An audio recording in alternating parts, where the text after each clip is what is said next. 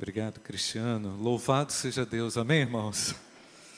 Eu fico impressionado, o, o Cristiano, com o Deus de detalhes. O Deus que já viu toda a situação antecipada e nos viu também com a disposição. Não é, irmãos?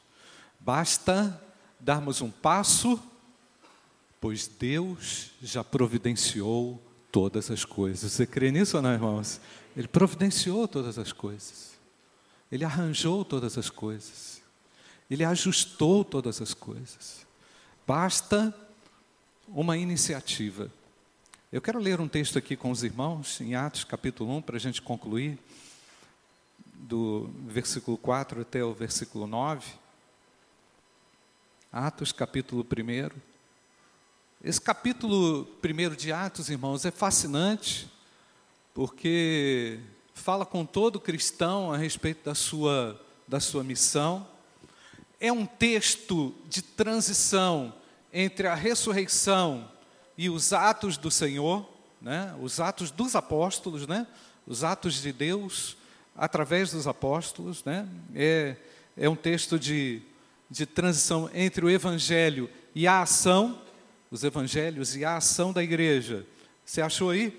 Atos capítulo 1, verso 4 até o verso 9. E comendo com eles, determinou-lhes que não se ausentassem de Jerusalém, mas que esperassem a promessa do Pai, a qual disse ele: De mim ouvistes. Porque João, na verdade, batizou com água, mas vós sereis batizados com o Espírito Santo não muito depois desses dias. Então os que estavam reunidos lhe perguntaram: Senhor, será este o tempo em que restaures o reino a Israel? Respondeu-lhes: não vos compete conhecer os tempos ou épocas que o Pai reservou para a sua exclusiva autoridade. Mas recebereis poder, versículo 8, você pode ler comigo? Mas recebereis poder ao descer sobre vós o Espírito Santo, e sereis minhas testemunhas, tanto em Jerusalém, como em toda a Judéia e Samaria até os confins da terra. Ditas estas palavras, as últimas palavras de Jesus, foi Jesus elevado às alturas à vista deles, e uma nuvem o encobriu dos seus olhos. Amém, queridos? Obrigado, Pai, pelo poder da tua palavra. Obrigado, Pai, porque o Senhor já nos confiou o teu Espírito Santo, Senhor. Obrigado porque temos a autoridade necessária. Obrigado porque somos testemunhas vivas do Senhor. Venha nos abençoar para que compreendamos ainda com mais profundidade o nosso grande desafio. Em nome de Jesus. Amém, Pai. Amém. Portanto, irmãos, vemos aqui os discípulos ainda um pouco confusos, porque depois da ressurreição do Senhor, houve uma grande, é, uma, uma grande dúvida a respeito de qual seria o destino dos discípulos. Como os discípulos seriam ah, efetivos sem a presença física de Jesus. É uma, foi uma transição difícil também. E, e naquele meio, naquela transição, houve uma houve um levantamento de um outro questionamento, daquele mesmo questionamento que persistia, que era: Senhor, será o Senhor? Será nesse tempo que tu vais restaurar Israel?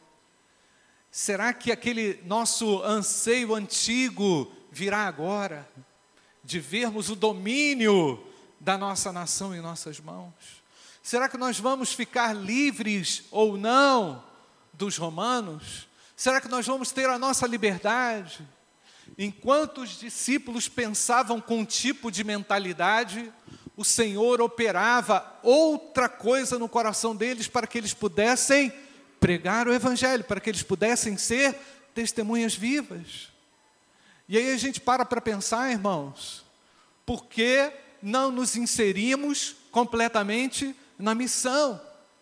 A nossa cabeça está contaminada com muitas coisas diferentes dos ideais de Deus. Somos pessoas que conhecem Jesus, somos pessoas que não negamos a Cristo, mas em razão dessa quantidade de coisas que transitam na nossa cabeça, deixamos de segui-lo, deixamos de fazer aquilo que tem que ser feito. Então, queridos, é importante que a gente pare rapidamente aqui nessa, nessa, nessa momentânea reflexão para pensar quem é que nos autoriza a essa obra. Quem é que realmente é, é, nos convoca para essa obra? Qual é o conteúdo que nós temos para a realização dessa obra? Como é que nós temos guardado, o que é que tem transitado na nossa mente, que tem bloqueado a nossa missão principal? Somos testemunhas vivas do Senhor. Você pode repetir isso, irmãos? Somos testemunhas vivas do Senhor. E somos testemunhas hoje de um grandioso milagre que aconteceu e de tantos outros milagres que têm acontecido ali continuamente no campo missionário. Então, a, a, a, impressão que eu tenho é a seguinte: que a igreja urbana, ou que a igreja distante do campo missionário, ela acaba se infectando com uma série de pensamentos inconvenientes.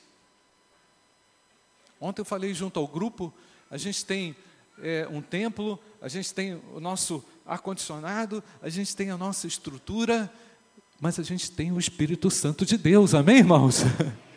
É isso que provoca o dunamis, é isso que provoca a explosão, é isso que nos faz sair das quatro paredes, porque igreja só faz sentido quando ela cumpre com a sua missão.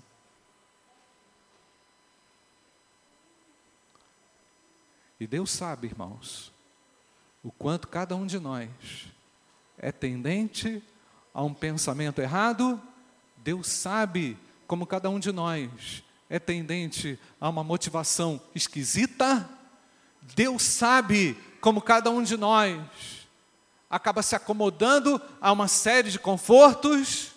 O texto que o doutor Cristiano leu aqui, Apocalipse capítulo 3, verso 15, fala isso.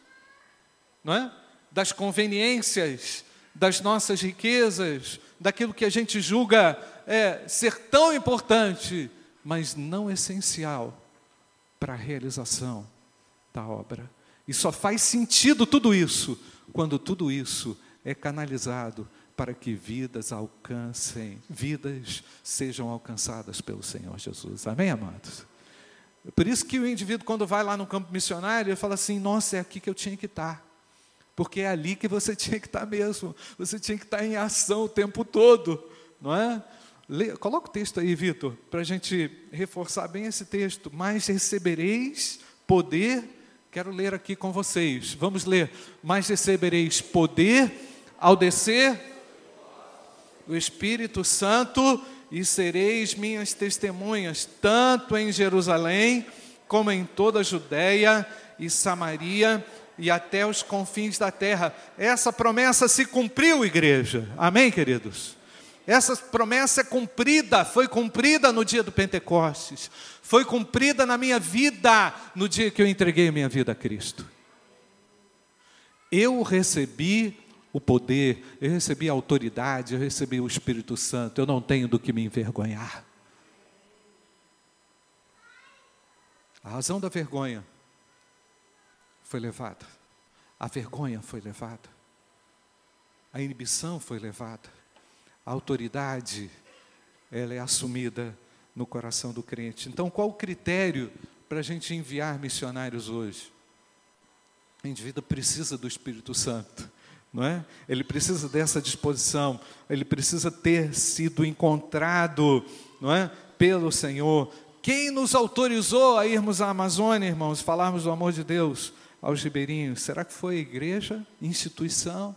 Será que foi a junta de missões, instituição? Foi Deus. Essa obra é completamente realizada por Deus, irmãos. Louvado seja o nome do Senhor. Feche seus olhos, nós vamos orar, pedindo ao Senhor que nos abençoe. E você, meu querido, Tem sido uma testemunha viva do Senhor lá no seu ambiente de trabalho?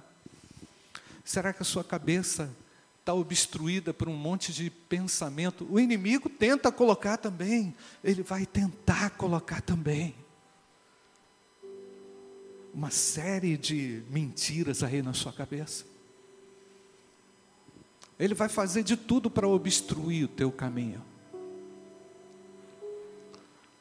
Mas como nós já cantamos aqui, nada vai nos impedir. Estamos cheios do Espírito Santo de Deus e temos a autorização de Deus para fazer essa obra. Não tenha medo. Somos testemunhas vivas do Senhor. Você está sendo desafiado a ser uma testemunha viva aí do Senhor no seu trabalho. Você está sendo uma testemunha viva do Senhor está sendo desafiado para ser uma testemunha viva do Senhor no seu lar. Pede a Deus para desobstruir qualquer obstáculo, tirar da sua mente qualquer obstáculo, para que você cumpra na autoridade de Deus a sua missão. Nós vamos orar. Você que tem sido desafiado a ser uma testemunha ainda mais integrada ao projeto de Deus. Levanta sua mão aí onde você está. Nós vamos orar agora consagrando a sua vida. Deus abençoe. Há mais alguém? Eu quero ser essa testemunha ainda. Deus abençoe. Eu quero me envolver mais. Que Deus abençoe ali atrás. Eu posso me envolver mais. Que Deus abençoe. Eu, Deus abençoe você. Deus abençoe. Eu quero me integrar ainda mais, cheio do Espírito Santo, cheia do Espírito Santo nessa obra. Eu preciso buscar ainda mais o Espírito Santo. Eu quero ser uma testemunha viva do Senhor. Pai, obrigado, porque o Senhor nos autorizou a esta obra. Obrigado porque o Senhor nos dotou de recursos para essa obra, Pai. Nós estamos aqui olhando com humildade, com, com, com o nosso tamanho que nós somos, com a nossa pequenez, para esse trabalho gigante, Senhor.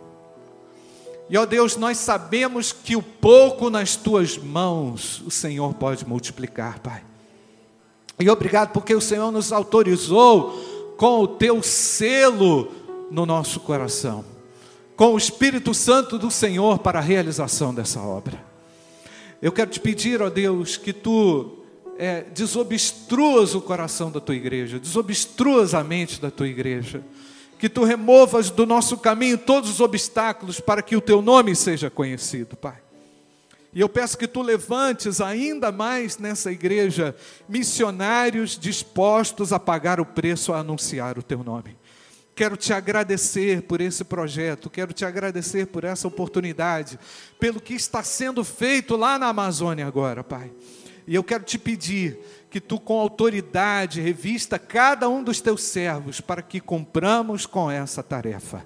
Abençoa ainda, Pai, tantos outros irmãos que reconhecem que precisam do Senhor, que precisam da ação e do mover do Espírito Santo para a realização dessa obra. Não nos deixe solitários, não queremos ficar solitários, não podemos ficar sozinhos. Se o Senhor irá conosco, a obra será feita com poder, Pai. Nós queremos te agradecer pela, pela maneira como o Senhor tem já dirigido, conduzido esta igreja e este projeto, eu creio que o Senhor ainda fará mais, pois oramos em nome de Jesus. Amém, Pai. Amém.